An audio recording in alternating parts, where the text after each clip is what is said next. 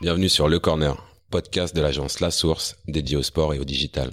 Bonjour à tous, ravi de vous accueillir pour un nouvel épisode du Corner. Euh, Aujourd'hui, on a le plaisir de recevoir Emmanuel Alix en charge de toute la partie digitale euh, chez, chez l'équipe. Euh, salut Alix, eh, salut Emmanuel.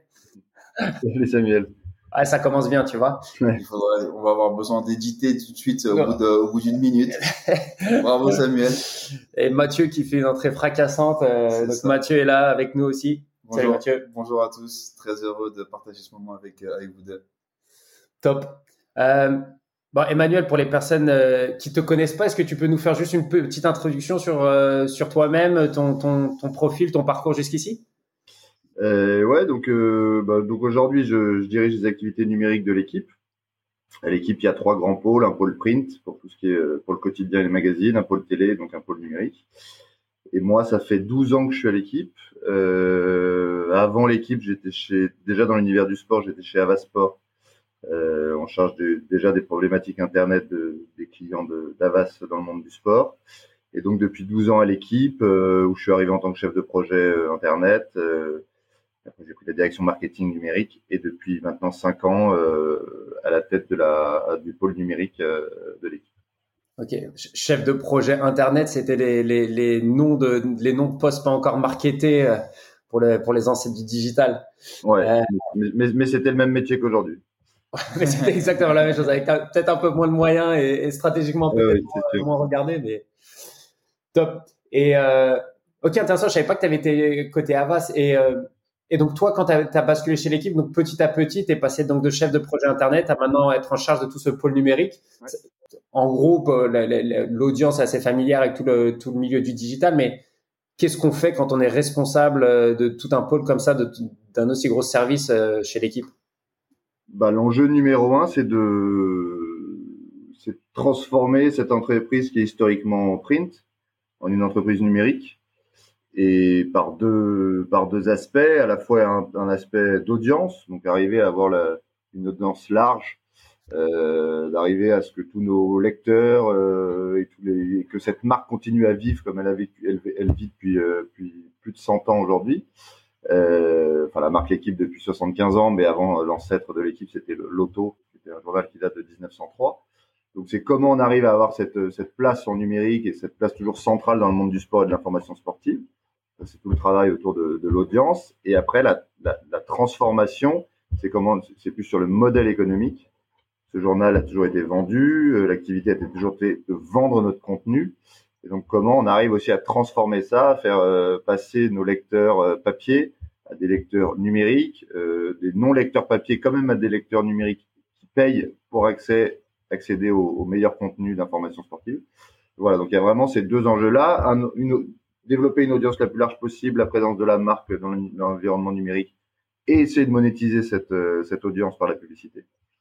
Et le deuxième aspect, c'est comment transformer, euh, on va dire, le modèle économique payant euh, par, le, par les outils numériques. Ouais. As, euh, donc tu disais, tu es arrivé il y, a, il, y a, il y a 12 ans. Euh, tu es donc arrivé à une époque où le print, euh, comme on l'appelle familièrement, était, était euh, si, si, je peux m'exprimer ainsi, le flagship de, de, de, de la marque. Aujourd'hui, on est dans une réalité qui est tout autre. Cette transition, tu l'as, toi, tu l'as vécu comment? Euh, et, et, et, le, le s'il y a un point charnière, il serait, il serait quand entre dans, dans cette transformation numérique que l'équipe a dû vivre comme beaucoup d'autres, hein, mais que euh, qui a été particulièrement euh, importante pour vous? Je pense que le journal est encore le flagship de la marque. Juste pour répondre à ton, ouais. à ton point, c'est qu'aujourd'hui le journal, ça reste le cœur. Euh, je pense que sans le journal, sans l'impression papier de ce ou en PDF, je suis pas sûr que la marque a la même puissance. Je pense que ça reste clé. La une de l'équipe tous les matins, ça reste un, un moment très fort. Et pour répondre à ta deuxième question, euh, alors je vais te donner deux moments clés. Pour nous, en tout cas, c'est euh, 2008, fin 2008, où on lance notre application iPhone. Ouais. Où là, on va dire première étape avec le payant. On avait lancé notre application iPhone en payant, donc elle était, fallait l'acheter. Tu payais 79 centimes et tu avais l'application l'équipe. Euh, on en avait quand même vendu plusieurs centaines de milliers. Euh, mais très vite, on est repassé au modèle euh, gratuit parce que bah, d'autres avaient fait ce choix-là et on prenait un peu de retard. Donc nous, ça, ça a été une vraie explosion des usages grâce au mobile et à l'arrivée des smartphones. Aujourd'hui, notre audience et notre trafic, il est à 70-80% sur mobile.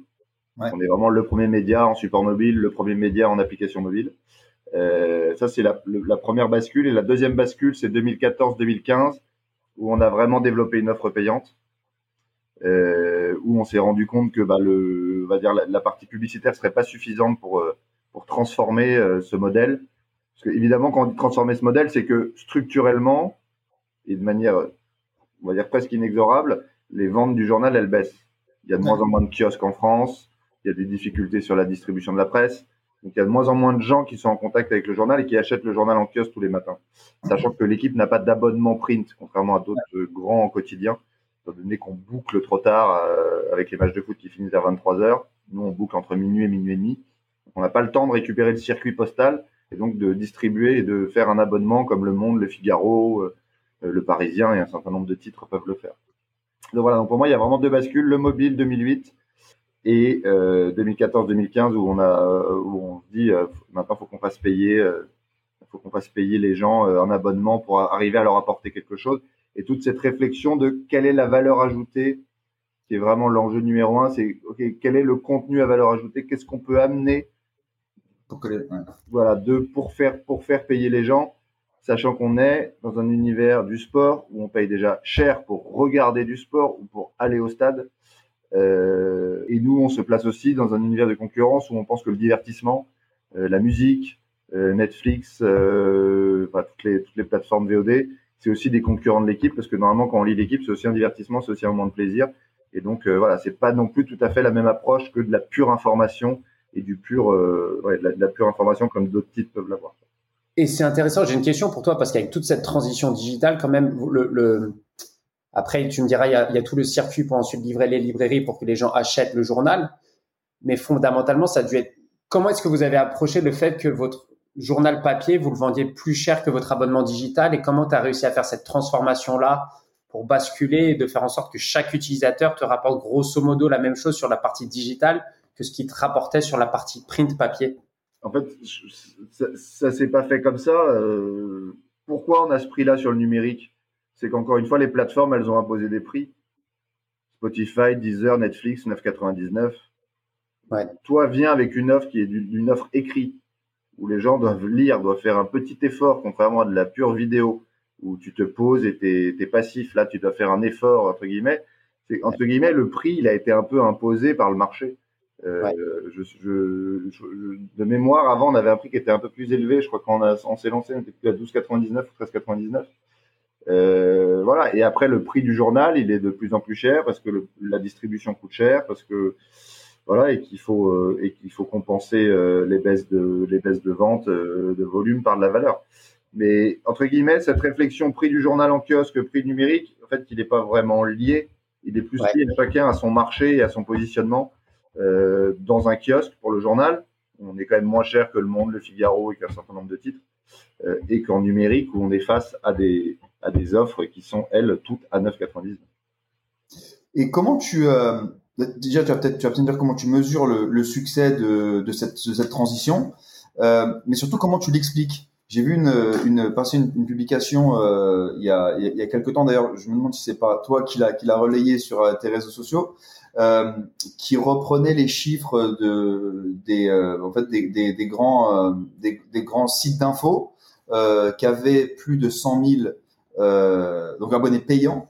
Euh, et l'équipe, je crois que c'est euh, c'était la deuxième euh, c'était deuxième titre français derrière euh, derrière le monde et qu'on est à plus de 260 vous êtes à plus de enfin, plus de 250 je crois abonnés payants donc cette transition là en termes de volume elle apparaît réussie. Est-ce que le succès tu le mesures à ça? C'est-à-dire que j'ai un nombre d'abonnés qui augmente exponentiellement donc ça marche. Et comment tu l'expliques? Est-ce que c'est la qualité du contenu seulement ou est-ce que est-ce que ça va plus loin que ça?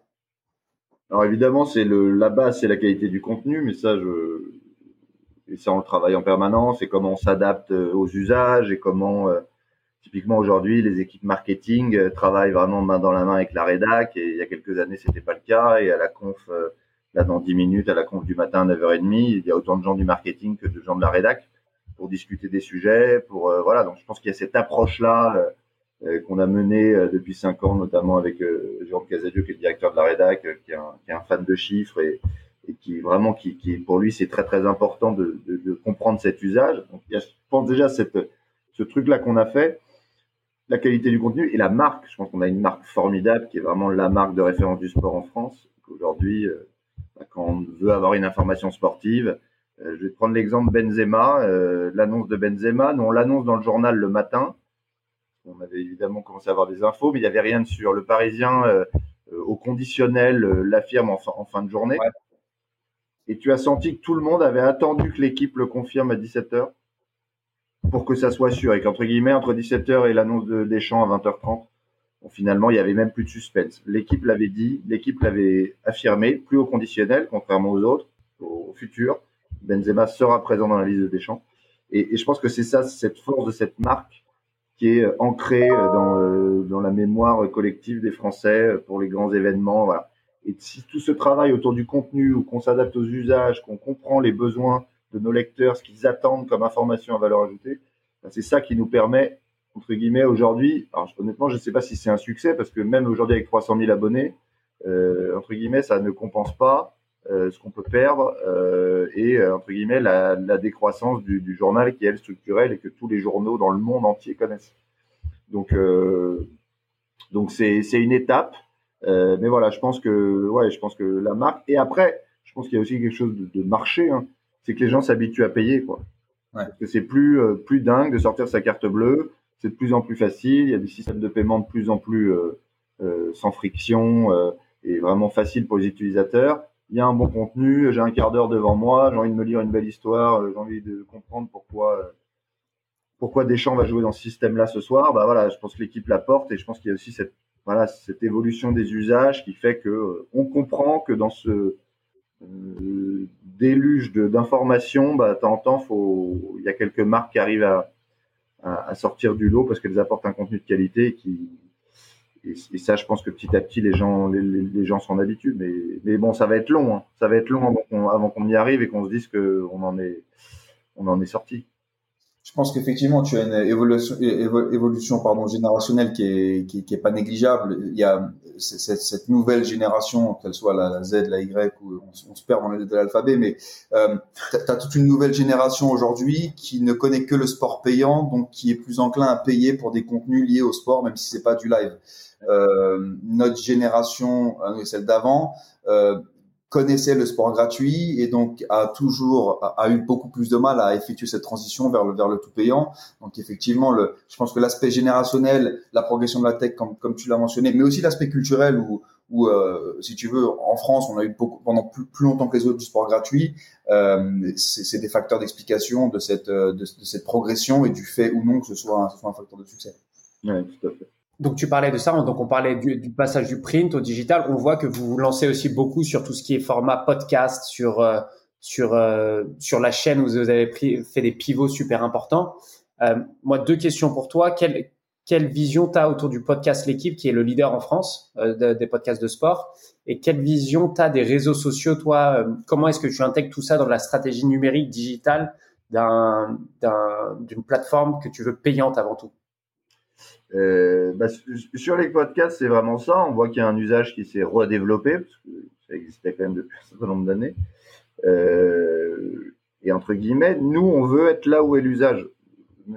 Te dire où il sera dans deux ans, j'en sais rien, mais aujourd'hui, je sais qu'il y a un usage des podcasts et que l'équipe ne peut pas ne pas avoir sa place dans les podcasts. Et que l'audio était, entre guillemets, le seul média qui nous manquait pour proposer des contenus euh, quand on court, quand on fait, quand on est dans les transports et enfin quand on veut, quand on fait sa cuisine, etc. Donc la logique, c'est plutôt de dire à chaque fois, il y a un usage, il y a une cible peut-être un peu différente de celle qu'on touche par notre site ou par, euh, ce qu'on fait d'habitude, euh, où on prend un peu le recul parce que nous, on est quand même un site d'info en temps réel, c'est une de nos grandes forces. On est, euh, il n'y a plus beaucoup de rédactions qui produisent autant d'infos et qui sortent autant d'infos, donc notre valeur ajoutée, elle est là-dessus. Je pense que notre valeur ajoutée, elle est aussi dans l'explication, dans euh, on prend un peu de recul, euh, on, voilà, on fait un peu le bilan de tout ça, et je pense que le format podcast en plus c'est vraiment excellent pour ça. Donc euh, vraiment la logique elle a été là-dessus. Et après bon évidemment on a un podcast de foot, on a un podcast de rugby, mais et de basket. On a lancé un podcast sur le e-sport avec France Info voilà, parce qu'on pense aussi que sur cette thématique-là, il y a pas mal de choses à faire. Donc la logique, elle s'inscrit dans est-ce que c'est complémentaire à ce que je fais déjà? Est-ce que c'est pas juste rajouter un nouveau format qui raconte la même chose, mais c'est toujours comment je raconte quelque chose de plus, comment j'essaie d'apporter quelque chose de plus. Donc voilà, donc ça, on est, on est assez content. Et puis après, quand même, le podcast, faut le dire, il y a une espèce de facilité pour des journalistes de presse écrite ou de, du web d'aller parler dans un micro, c'est un peu moins compliqué que d'aller les mettre dans un studio télé ou euh, voilà. Donc il y a aussi cette facilité là. Ça coûte pas très cher à faire un podcast, faut aussi se le dire. Euh, c'est un peu de matériel et après du temps pour que les gens le préparent et les gens euh, parlent. Mais voilà, c'est un peu différent de, c'est un peu différent de la vidéo. Donc c'est aussi cette facilité là, faut pas se le cacher, hein, qui nous amène aussi à aller sur ce terrain. Et puis les, usages sont là, euh, les audiences sont là, donc euh, donc ça fonctionne. Et ta deuxième question sur les réseaux sociaux, bah, les réseaux sociaux, c'est vraiment dans cet objectif d'audience, euh, d'aller toucher le plus grand nombre. Évidemment, aujourd'hui, euh, là où, sont les gens, ils sont sur les plateformes sociales, ou sur Google, ou sur euh, tous ces environnements-là, YouTube, etc. Et nous, on doit être là où sont les gens. C'est voilà, c'est un peu bête à dire, mais c'est vraiment ça la stratégie, avec l'objectif de se dire, prends l'exemple de Snapchat. On allait sur Snapchat euh, il y a quatre ans maintenant. On s'est lancé sur Snapchat Discover avec une édition quotidienne euh, qui demandait des moyens, des investissements importants pour le faire. Mais vraiment, notre logique, c'était de dire, il faut qu'on touche les plus jeunes. Euh, Aujourd'hui, euh, la moyenne d'âge du journal, elle est autour de 48 ans. La moyenne d'âge du site, elle est autour de 37-38 ans. Donc, on a besoin que les plus jeunes, le journal, ça soit pas que que le journal de leur père ou de leur grand-père, mais que ça soit aussi une marque qui donne envie et qui fasse et qui fasse rêver, qui devienne tout de suite la référence pour aller chercher une information sportive de qualité, qu'ils n'aillent pas sur. Euh, il y a beaucoup de sites dans le sport qui racontent quand même globalement n'importe quoi, euh, donc c'est bien qu'ils viennent voir ce qui raconte et ce qui est fait par des journalistes qui sont allés chercher de l'information, qui l'ont vérifié. Donc voilà, donc c'est tout ce travail qu'on avait sur Snapchat. Snapchat, c'est 70% de moins de 17 ans, leur audience. Euh, moins de 18 ans, euh, bah voilà, ça nous, ça nous permet de toucher un million de personnes chaque jour sur Snap, euh, un peu moins, 700 000 qui ont moins de 18 ans et qui sont en contact avec la marque équipe. C'est de l'investissement long terme. Demain, est-ce que ces gens-là viendront chez nous quand il faudra qu'ils viennent vérifier une information, après une victoire à l'euro ou une, médaille olympique de Teddy Riner, est-ce qu'ils viendront sur l'équipe Je ne peux pas te le garantir. Euh, mais en tout cas, je pense que c'est nécessaire qu'on aille voir ces cibles-là, ces publics-là. Et aujourd'hui, leur média principal, c'est les plateformes sociales. C'est comme ça qu'on doit les, c'est comme ça qu'on doit les toucher. Mais avec un objectif qui est vraiment de présence de marque et les ramener au maximum sur nos supports. C'est là-dessus qu'on gagne notre vie. C'est pas sur, euh, c'est pas entre guillemets les clopinettes que nous laissent les plateformes sociales que qu'on va qu'on va rentabiliser tout ce qu'on fait là-dessus. C'est très clair et ça faut s'il y a des gens qui pensent qu'on peut gagner sa vie en étant un média euh, comme ça, euh, qui a un site et qui a des déclinaisons sur des plateformes, euh, voilà, non, c'est pas comme ça. C'est un, outil qui nous permet de mieux monétiser ou d'essayer de faire de l'abonnement sur nos supports. Ouais. Et de ramener aussi les communautés, l'engagement directement après sur vos plateformes d'une manière ou d'une autre. Et on, rentrera un petit peu dans la nouvelle plateforme que vous avez lancée vous de votre côté pour les pour les rapprocher auprès de la marque. Euh, mais c'est intéressant cette perspective de comment utiliser les réseaux sociaux. C'est toujours très dur à mesurer, à quantifier, mais comment tu réussis à faire cette transition de faire d'un utilisateur lambda qui va te consommer sur les réseaux sociaux un utilisateur payant sur la plateforme euh, sur la plateforme l'équipe. Est-ce que vous êtes est-ce que vous arrivez à bien le mesurer ça maintenant? Ce ce qu'on arrive à c'est-à-dire tu peux préciser ta question? Ouais, comment est-ce que tu fais en sorte de dire bah, cet investissement-là, Snapchat, je le rationalise en disant je vais avoir mon objectif là-dessus, c'est d'avoir. Et, ma question en fait, c'est est-ce que tu te dis en faisant cet investissement euh, sur Snapchat, ça représente X milliers d'euros, mon taux de transformation, ça va être de voir 10% d'abonnés en plus des moins de 17 ans sur les six prochains mois, un an ou comment, mais, non, non, honnêtement, ça serait formidable si c'était aussi rationnel. Euh, mais non, c'est pas ça. C'est vraiment un investissement long terme. typiquement, on l'a lancé il y a quatre ans. Deux ans après le lancement, on a fait une étude. On avait vu que euh, que 30 ou 40% de ceux qui étaient en qui consommaient nos contenus, alors c'était à la fois Snap et Instagram, leur premier contact avec la marque l'équipe, ça avait été à travers Instagram et Snapchat. et qu'après, la moyenne d'âge avait un, légèrement baissé sur nos supports numériques. Ouais. Donc pour moi, la réponse, elle était là. Après, de se dire que demain, quelqu'un qui a vu, euh, qui regarde nos éditions, euh, nos stories tous les jours sur Snap, demain il va s'abonner, j'arrive à en faire un ROI, etc. C'est ouais. Enfin, c'est c'est pas vrai. C'est ouais. un ensemble. Ça existe pas. Et il y en a, il y en a. Hein. Quand on fait une offre pas chère sur Snap et sur Instagram, euh, on recrute du monde et ça fonctionne. Mais moi, je le vois vraiment plus globalement. Il faut qu'on prenne le truc d'un point de vue global. Euh, et si demain on a des bonnes audiences, si demain euh, la pub arrive à bien monétiser sur certaines cibles et que demain on arrive à recruter des nouveaux abonnés, et eh ben cet élément-là sur les réseaux sociaux nous aura été un des outils, un des un des facteurs qui nous ont permis d'y arriver. Super. Mais si tu vois, si je commence à regarder tout ça euh, élément par élément, c'est aussi le risque demain de se dire ok, on va regarder. Alors est-ce que le tennis me ramène assez d'abonnés? Est-ce que le rugby me ramène assez d'abonnés? Est-ce que les sports de combat me ramènent assez d'abonnés? Si on commence à dire qu'est-ce qui ramène le plus, voilà, c'est et c'est votre différenciation d'une certaine manière. Je pense que c'est très important. Donc c'est pour moi, moi je regarde vraiment le truc global. Est-ce que avec les moyens qu'on a, les budgets qu'on a, est-ce qu'on arrive à atteindre nos objectifs? Et après, bah, les budgets, on les met euh, plutôt sur Snap. Là, on a un peu réduit parce qu'on s'est rendu compte que de faire une édition quotidienne, ça n'avait pas sans doute une valeur ajoutée assez grande, mais que d'en faire 3-4 par semaine, c'était largement suffisant pour toucher cette audience-là qu'on souhaite toucher. Voilà, c'est plus ces ajustements-là qu'on fait en fonction des résultats qu'on peut avoir et de mettre les budgets là où il faut les, là où c'est le plus, on pense que ça répond le mieux à nos enjeux, à nos objectifs. Super.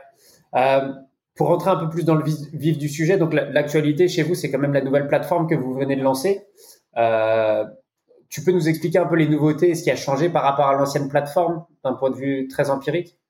Ouais, alors en fait, la réflexion qu'on a eue, euh, c'est de se dire bon, on a on a très on a fortement développé le, le numérique, euh, à la fois sur le payant, à la fois sur le gratuit. Avec sur le gratuit, euh, donc c'est l'audience monétisée par la pub, un axe fort sur la vidéo.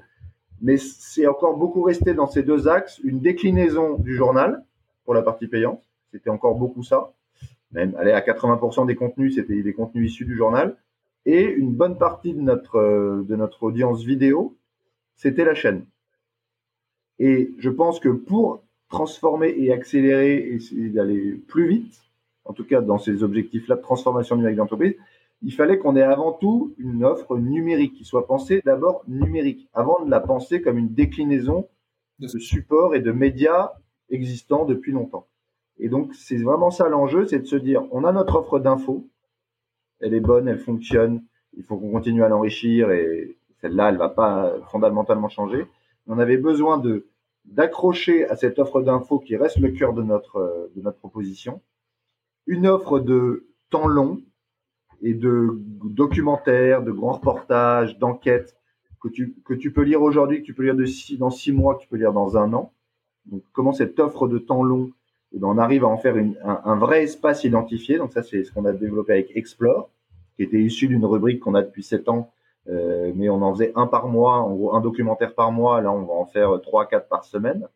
C'est vraiment comment on a cette, cet élément-là qu'on n'avait pas vraiment dans notre offre. C'est qu'aujourd'hui, euh, euh, les, euh, les, marques connues sur le documentaire de sport, ça a été Intérieur Sport, euh, euh Netflix, Yemi, etc. Mais l'équipe n'avait pas ça, donc on pense qu'il était évidemment indispensable pour tout fan de sport d'avoir cette approche-là.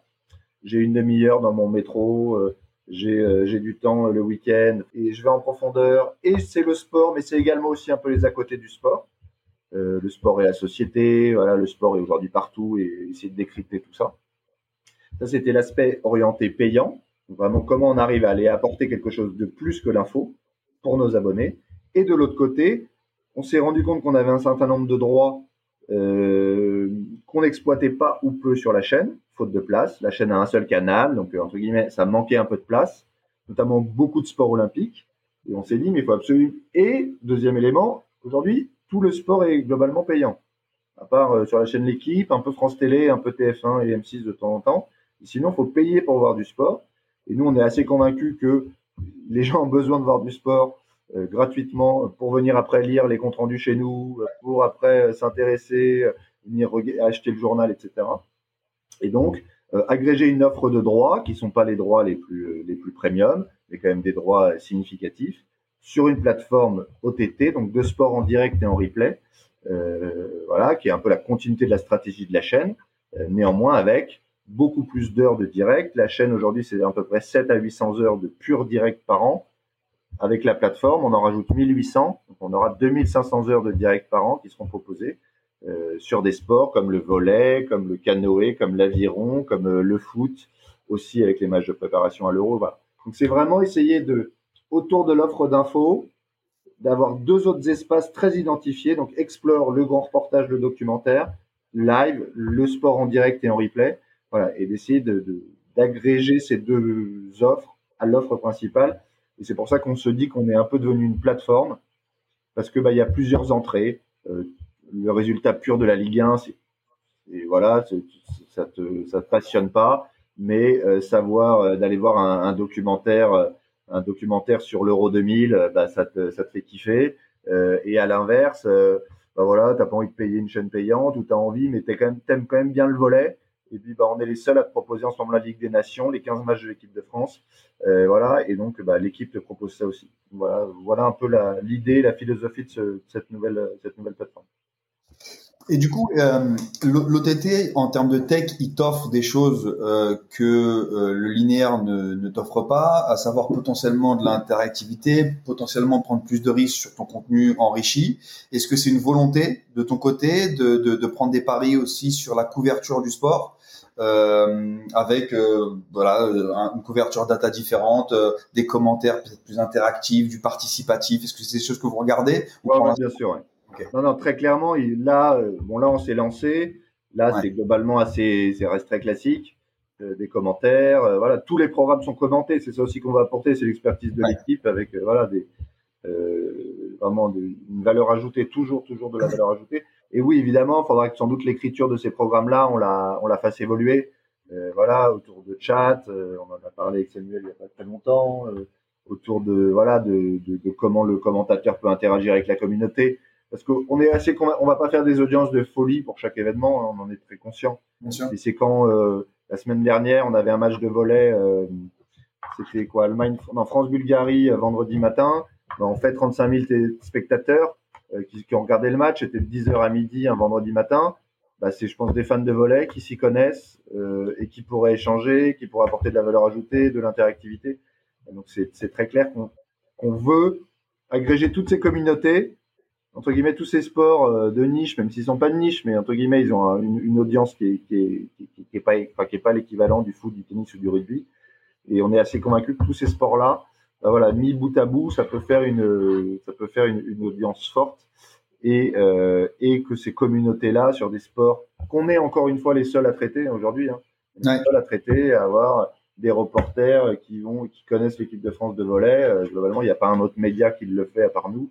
Donc voilà, cette complémentarité entre l'information, la diffusion d'événements directs, on doit évidemment la travailler. Et cette écriture, cette manière de présenter les contenus, évidemment, elle doit évoluer. Là, on sait, entre guillemets, c'est notre première version, mais évidemment, ça doit monter en, ça doit monter en niveau, en valeur ajoutée euh, dans les prochains mois je vais un peu plus loin dans, dans, dans ma réflexion autour de, autour de l'OTT. Euh, L'OTT, c'est beaucoup un monde d'agrégation et de consolidation. Euh, je pense notamment à l'entertainment qui le fait, le fait très bien. Si je, prends du Apple TV, du, du Disney+, etc. Est-ce que toi, tu vois dans le sport ce, ce, type, euh, type d'évolution possible? Et pour l'équipe, ce type d'évolution possible? Je, vais, je vais être plus concret. Demain, j'ai une autre plateforme OTT qui arrive en France avec euh, peut-être du droit plus, plus premium ou plus cher.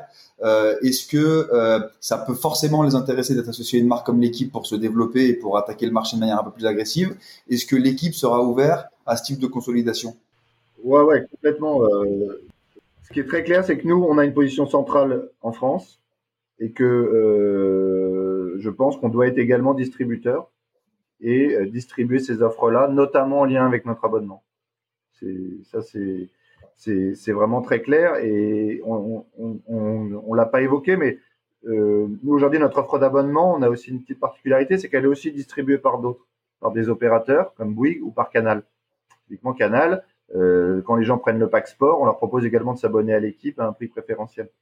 Donc voilà, donc nous typiquement demain, on pense qu'on a vraiment une place à prendre sur de l'agrégation d'offres et de se dire bon bah tu veux euh, Je vais prendre un exemple. On diffuse la NFL, on diffuse un match par semaine sur le site de NFL. Bah, tu es abonné à l'équipe et tu veux le NFL League Pass, un prix préférentiel. Et ben, tu passes par l'équipe et nous, on va, on va te permettre cet accès-là. C'est typiquement ce genre de, ce genre de, de discussion qu'on peut avoir dès maintenant, qu'on n'a pas lancé là avec le lancement de la plateforme, mais qui sont complètement dans notre, dans notre, dans notre idée.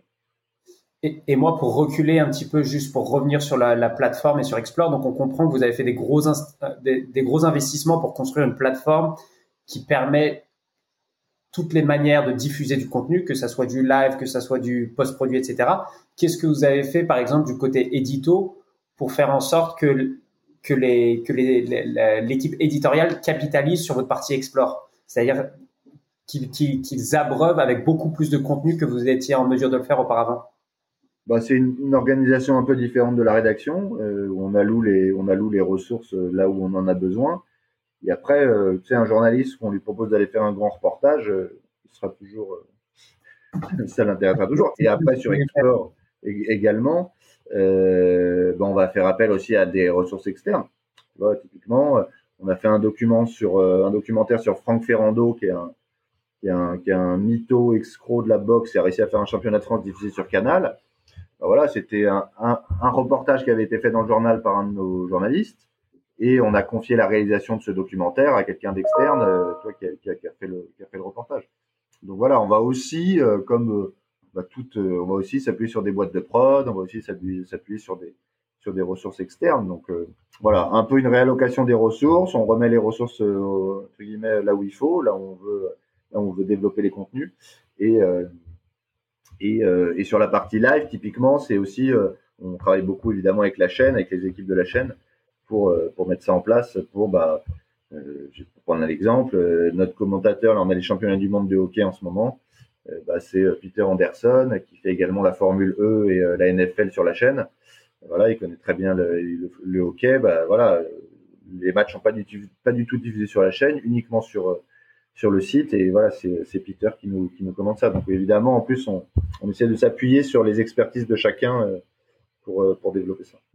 Ça c'est vachement intéressant quand même du côté startup, du côté plus duquel on est nous. C'est le côté même dans les grands groupes. Maintenant, vous arrivez à à imposer ou proposer en tout cas la flexibilité d'être multifonction, multitask mm. et de dire ouais tu peux pas juste être cantonné à, une des fonctionnalités soit sur la partie que télé, soit sur la partie que explore, soit que sur un sport. C'est vraiment tout le monde met un peu euh, lui de ouais, Après, je ne cache pas que c'est pas sans difficulté et, et donc on n'est pas encore une startup, hein, on n'est pas hyper agile, mais entre guillemets pour prendre l'exemple de live, commenter pour la télé, commenter pour le web, pas grande différence. Hein. Euh, c'est sensiblement pareil. Sauf que là, typiquement sur le hockey, il est tout seul. Sur la NFL ou, le, la Formule 1, e, ils sont deux, il a un consultant.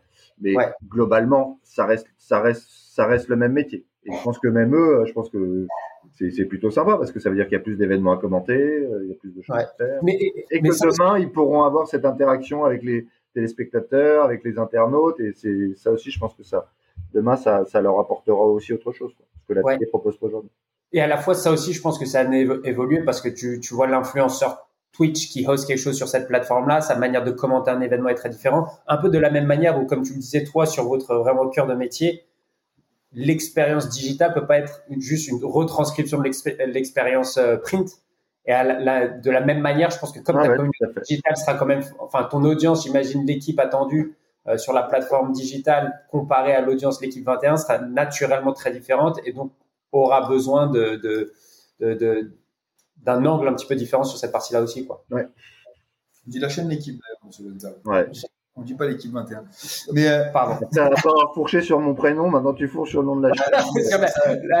mais c'est pour ça, toi, vous faites des podcasts avec des professionnels, nous on est, on reste dans l'amateurisme de ce. Euh, Mathieu bafouille lui, donc euh, chacun ses, chacun C'est ça, c'est parce que tu m'as réveillé trop tôt pour le podcast. euh, non mais blague à part, pour, pour revenir sur sur cette notion d'agilité et de flexibilité, moi en tant que que, que partenaire de l'équipe côté Stas Perform, il y a, il y a un truc qui m'a euh, euh, que j'ai relevé, en tout cas, si ce n'est qui m'a frappé euh, sur sur les dernières années, en fait, dans l'évolution de la relation, c'est c'est le côté beaucoup plus effectivement poreux des, des ressources entre les entre les plateformes chez vous et entre les supports. C'est-à-dire que moi, je me souviens d'une époque il y a effectivement une dizaine d'années, quand on a commencé nos relations avec l'équipe, c'était assez c'était en silo avec les différents avec les différents supports. Aujourd'hui, on sent que il y a une approche qui est globale et que la stratégie euh, elle, est, elle, est, elle, est, elle est partagée par, euh, par, par l'ensemble de, des supports. Ça, ça c'est une tendance qu'en interne, tu as, euh, imposé via le, via le numérique et, et, parce, que, parce que tout se numérise ou c'est quelque chose qui, euh, c'est un, un, facteur différent qui l'explique? Non, non, c'est sûr que le numérique a, a permis ce lien-là. Notamment, euh, un des liens forts, c'est le fait que la, la rédaction, bah, aujourd'hui, elle est unique print numérique. Entre guillemets, aujourd'hui, un, un reporter, euh, bah, il, est, il va faire son papier, il est, euh, entre guillemets, il sera pour le numérique et peut-être pour le journal. Je me permets de te couper deux secondes, mais, mais ça, ça euh, au-delà de l'équipe, ça, ça, c'est un gros, gros changement pour, pour, le, pour les journalistes et pour, pour j'ai envie de dire, la, la corporation. C'est-à-dire que, encore une fois, je me, je me replace dans un monde du sport et des, des médias il y a dix ans.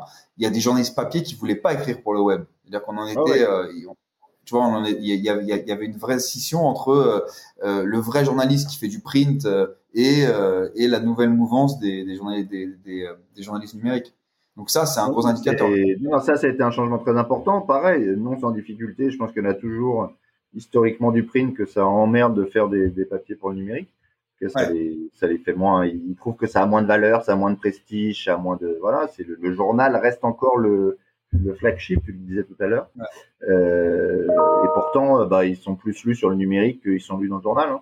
Donc, euh, pas toujours, mais ça peut arriver.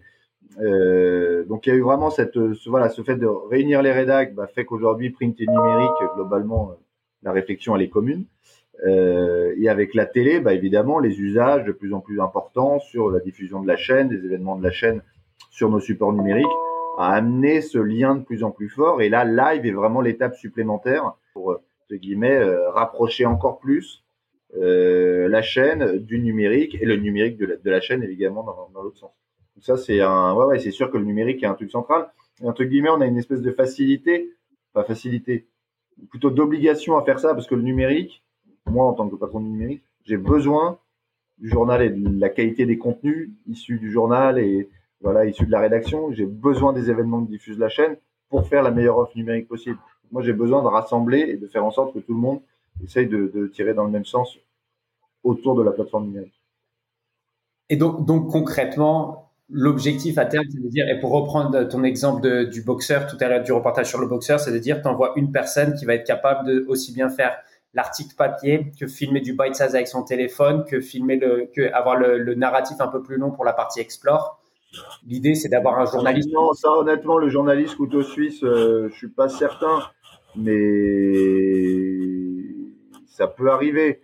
Mais typiquement, euh, on le fait un peu avec les photographes. Les photographes font également de la vidéo quand, ils, partent en reportage.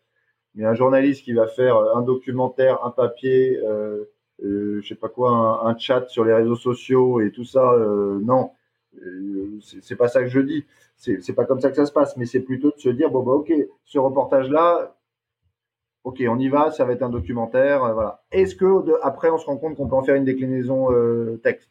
Ça peut arriver, mais avant tout c'est euh, pour un support et pour une une, une exploitation qu'on va le faire. De temps en temps, il peut y en avoir plusieurs, mais se dire que demain un journaliste il va faire de la vidéo, du texte, de l'audio, il va tout faire en même temps, en fait, il fera tout moyennement. Mais c'est plutôt se dire ok, Franck Ferrando c'est un bon exemple d'un truc papier qu'on a pu transformer en documentaire, mais qu'on a transformé en documentaire deux ans après. Hein. Donc, tu vois, on l'a pas fait en même temps. C'était pas euh, fait de manière concomitante. Donc, euh, donc non, non, c'est plutôt mettre les bonnes ressources euh, en fonction de comment cette histoire-là qu'on va raconter, est-ce qu'elle est mieux à raconter en vidéo, est-ce qu'on a assez d'images, toujours pareil aussi.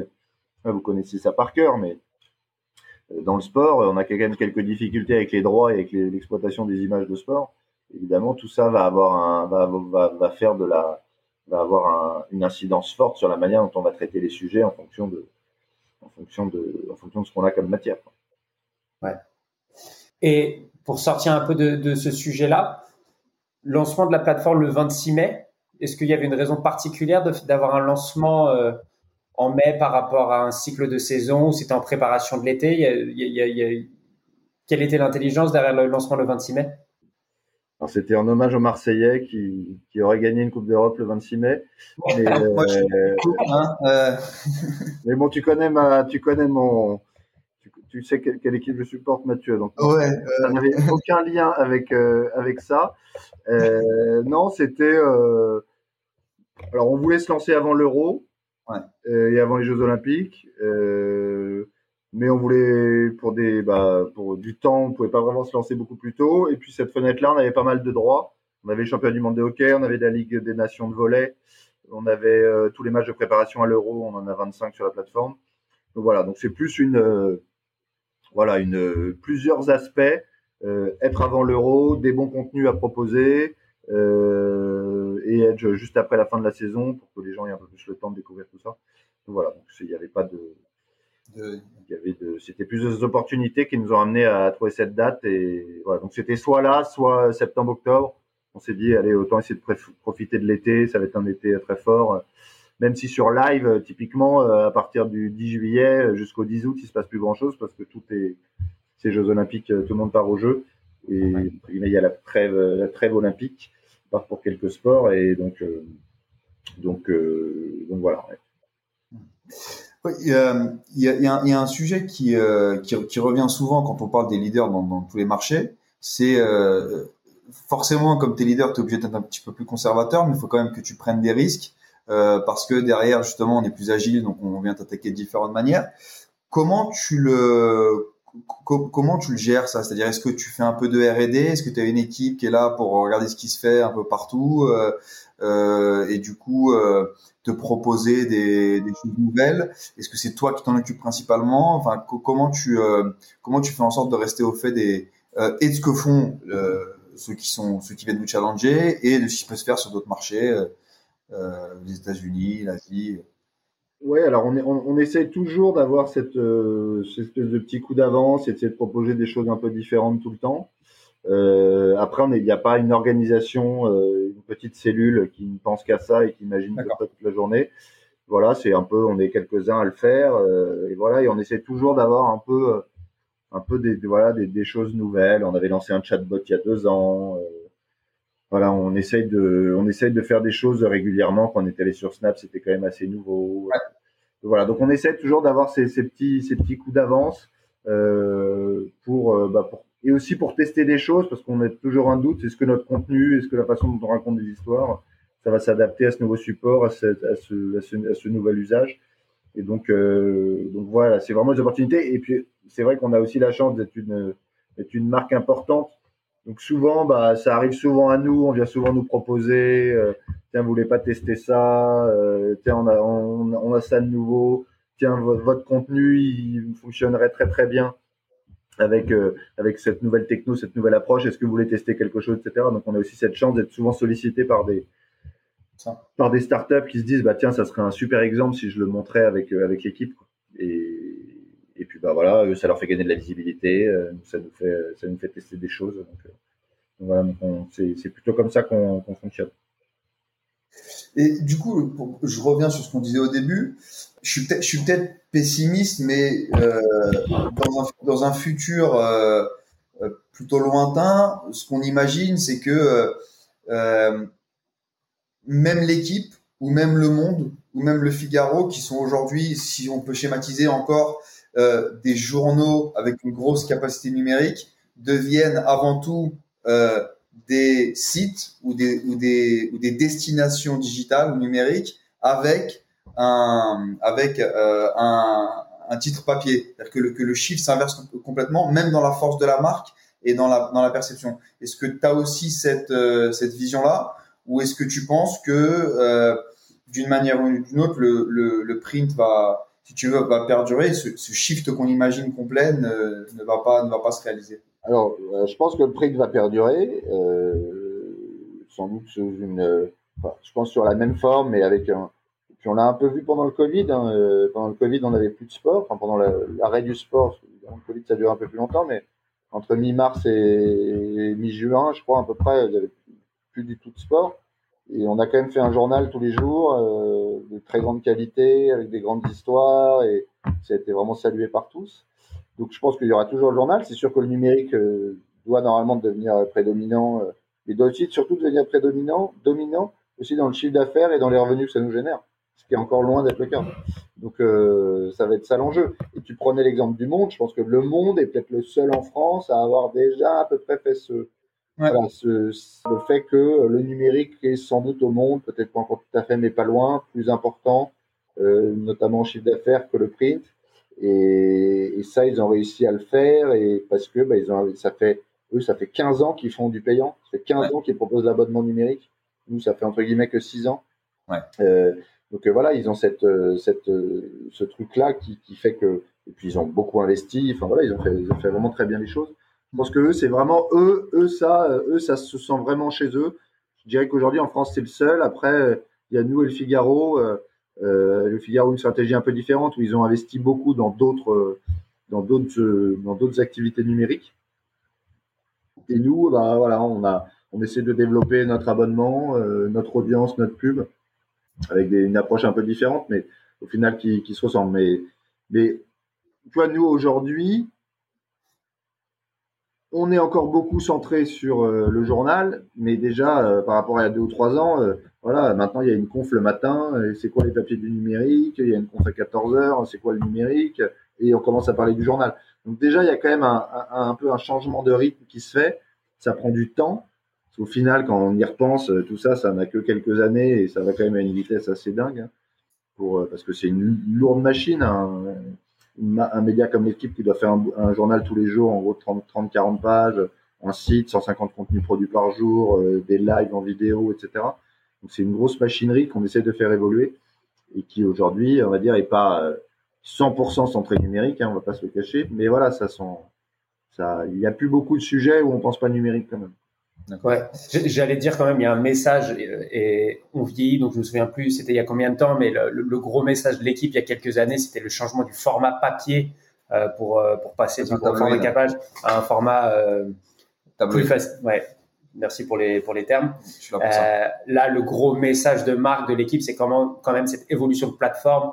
Donc ça montre quand même un sens, enfin la direction que vous prenez en termes de de capitaliser de plus en plus sur le sur le développement du numérique parce que c'est peut-être pas quelque chose qui est évident pour euh, pour les personnes qui nous écoutent, mais c'est des gros investissements derrière en termes de restructuration, en termes de développement de la plateforme, en termes de capacité à mettre ses workflows en passe, la, capacité à recevoir plein de signaux simultanés sur la plateforme pour jouer du contenu en direct.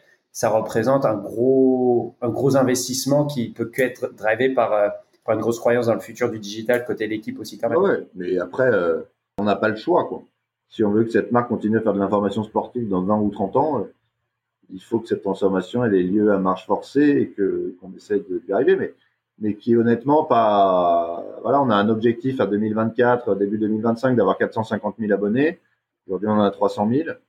Euh, voilà, c'est c'est ça notre objectif et et bah ça va pas. falloir qu'on falloir qu'on travaille bien pour pour y arriver, mais on s'est assez enthousiasmant parce que c'est voilà, c'est une marque à 100, 120 ans quasiment, ou 75 ans pour uniquement la marque l'équipe. Et voilà, moi je suis convaincu qu'elle a un avenir très important, mais il y a quand même des transformations qu'il faut mener qu'elle n'a jamais, qu'elle a jamais connues. Donc c'est l'une, l'une une transformation qui, je, je, je pense importante, tu l'as rapidement mentionné, c'est, c'est la, place de la pub euh, et le rôle que, que, ça va jouer. Le, le, milieu de la pub a pas mal évolué ces dernières années avec euh, la prédominance de la programmatique, etc. Quand on lance une nouvelle plateforme avec euh, une offre de contenu aussi large que la vôtre, j'imagine qu'on passe aussi du temps avec sa régie pour réfléchir comment on va vendre ces contenus.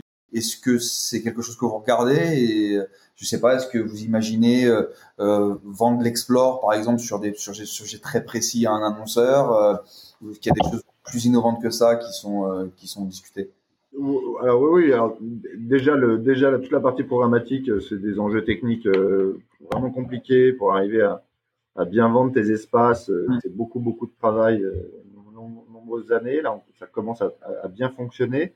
Et après, évidemment, c'est comment on est entre guillemets plus proche des marques et qu'on arrive à mieux répondre à leurs besoins. Et donc, une cellule au PSP à, à la régie qui travaille sur ces sujets-là on a de plus en plus de, contenu native ads, publier rédac, euh, on essaie de faire des opérations avec eux. voilà, on essaie de travailler plus en plus en lien avec eux pour que l'annonceur, il est entre guillemets, il ait plus de valeur, qu'il soit mieux intégré aussi, que ce soit pas que de la bannière ou du pré-roll qui entre guillemets vient un peu contre l'utilisateur, mais comment tu arrives à le faire avec l'utilisateur et que l'utilisateur ait l'impression que c'est fluide, c'est facile et qu'il n'y a pas de que la pub n'est pas une barrière, mais plutôt un, élément qui permet de, financer nos contenus et que euh, qu'il peut y avoir aussi des choses intéressantes à, à, consommer, à regarder, etc. Donc ouais, ça c'est c'est un travail important qu'on doit faire euh, qu'on doit faire de plus en plus avec la régie. Super. Euh, Emmanuel, je ne sais pas s'il y a quelque chose qu'on peut qu'on peut te souhaiter pour pour joliment clore ce podcast ou qu'est-ce qu'on a à attendre de l'actualité sur l'équipe pour les prochaines semaines? Eh ben, écoute, si l'équipe de France pouvait gagner l'Euro, ce serait pas mal. Si un Français pouvait gagner le Tour de France, ce serait encore mieux. Et si on pouvait faire notre record de médailles olympiques à Tokyo, ce serait parfait. C'est vrai qu'on est très lié à l'actualité sportive, à la, réussite des Français. Donc, euh, c'est sûr que ça, une année, l'année 2018 avec la victoire en Coupe du Monde a été une année un peu record. voilà, on a, on a besoin de ça. Donc, euh, un bel été de sport, euh, des beaux transferts, une grosse actualité mercato aussi, ça serait, ça, voilà, ça permettrait de, de faire vivre tout ça. Gras. Hein? De faire les choux gras. Bah ça va. choux gras, c'est ça qui excite les gens, donc euh, tu as besoin d'un peu de, on a quand même depuis un an euh, le sport, mais là ça revient, mais voilà, c'est aussi que tout ça, qu'on revienne dans les stades, euh, que la ferveur, que voilà, on le voit, juste la finale de Ligue des Champions ou là quelques matchs à Roland Garros, et pourtant c'est pas les, c'est pas l'endroit normalement qui te fait le plus vibrer. Bah, juste un match de Gaël Monfils ou de Benoît Père où le, as tout le, tout le stade qui se lève alors que le stade est rempli à 20%.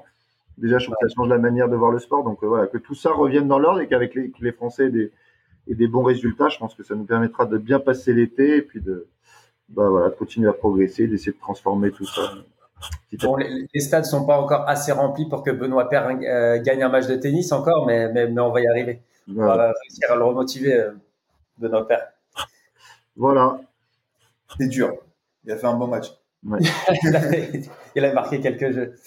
Euh, Emmanuel, merci beaucoup pour ton temps. Super sympa. Je suis sûr que, que, que, que notre audience va adorer euh, pouvoir euh, comprendre un petit peu comment ça marche de l'intérieur et en apprendre un petit peu plus sur votre nouvelle plateforme. Donc, merci beaucoup pour ton temps. Merci à vous, c'était très cool. Et merci à Mathieu pour sa présence fidèle et régulière sur le podcast. Surtout important pour te corriger dans tes, dans, mes, erreurs. Dans, mes, erreurs. Merci Emmanuel, à très vite. Le corner.